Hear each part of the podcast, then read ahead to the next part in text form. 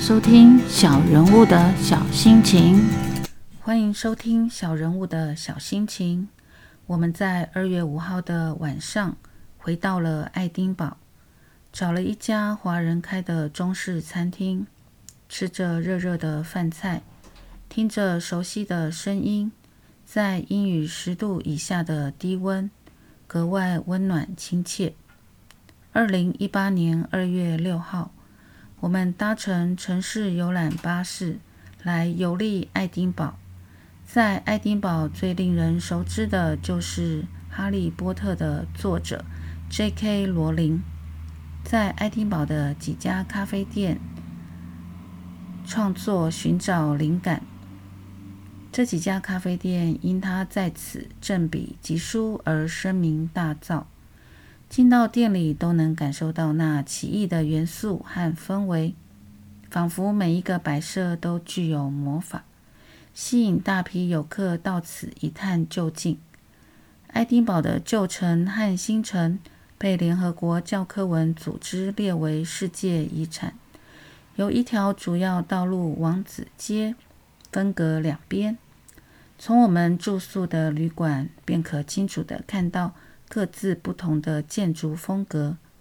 我们搭乘的巴士驾驶是一位七十岁的老爷爷，有着平稳的驾驶技术。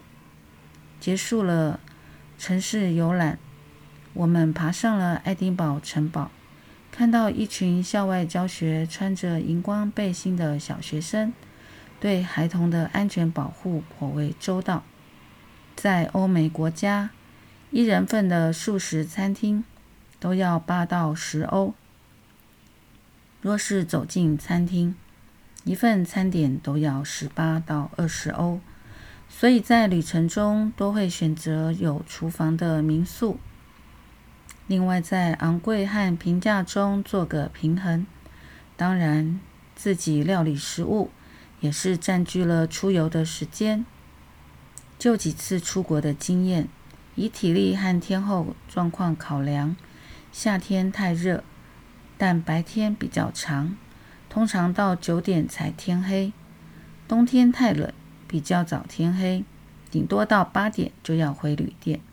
一天在外的时间抓个八到十二小时，太晚休息，第二天势必会晚起。所以在时间和金钱上的规划，是自助旅行中最大的考验。也是乐趣所在。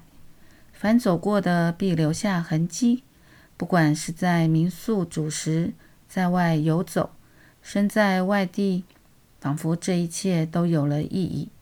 人生中的出走，暂时脱离同温层和舒适圈，才能看到不一样的自己。